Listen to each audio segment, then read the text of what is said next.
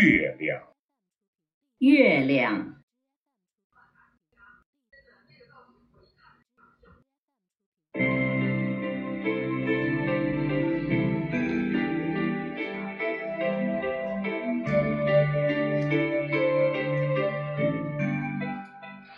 This character means moon with wax and wane.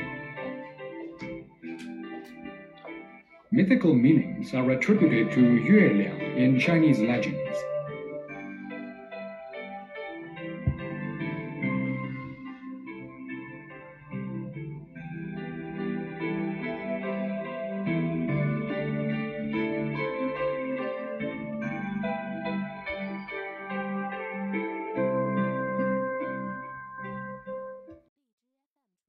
Legend has it that Chang'e, the wife of ancient Chinese hero Hou Yi, stole her husband's elixir and ate it. Then she became a fairy and flew to the Yueliang.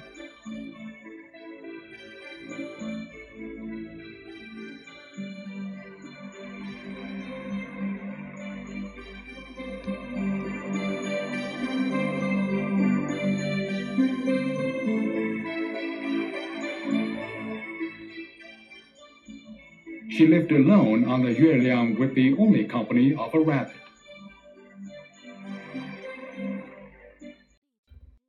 Worshipping Yueliang is an ancient custom in China. The round Yueliang represents family reunion and often reminds people of their family.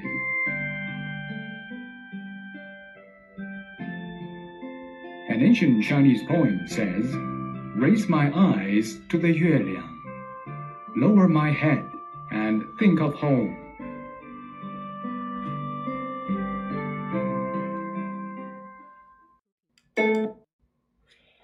月亮。This character means moon with wax and wine。月圆月缺说的就是月亮。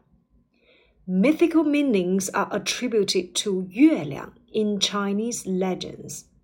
Mythical 神话， 在中国的传说当中，月亮具有着 mythical meaning，月亮具有神话意义。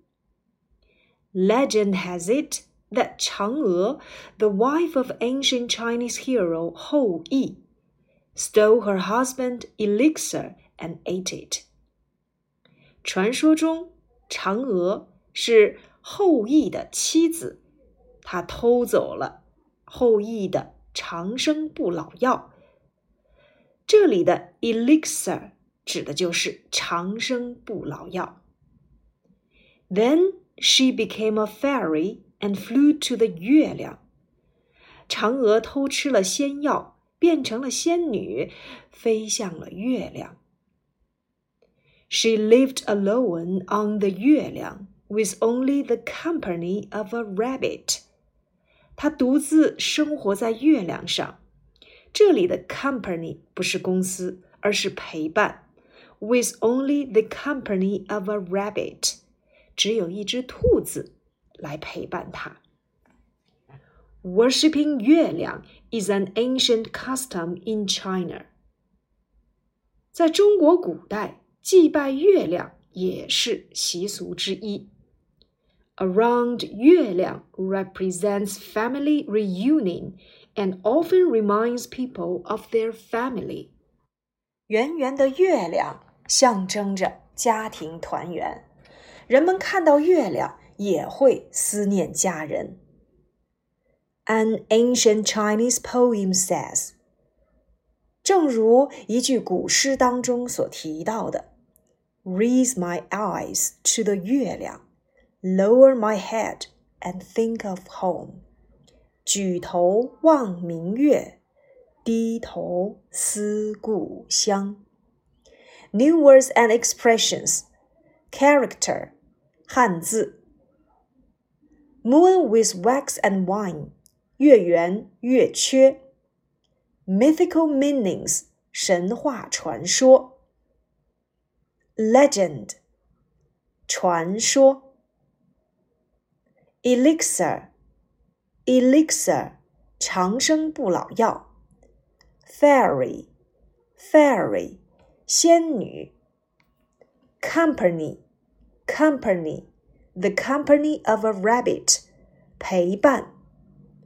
worship，worshipping 月亮，祭拜。represents，around 月亮 represents family reunion。 represents 代表。family reunion 团圆。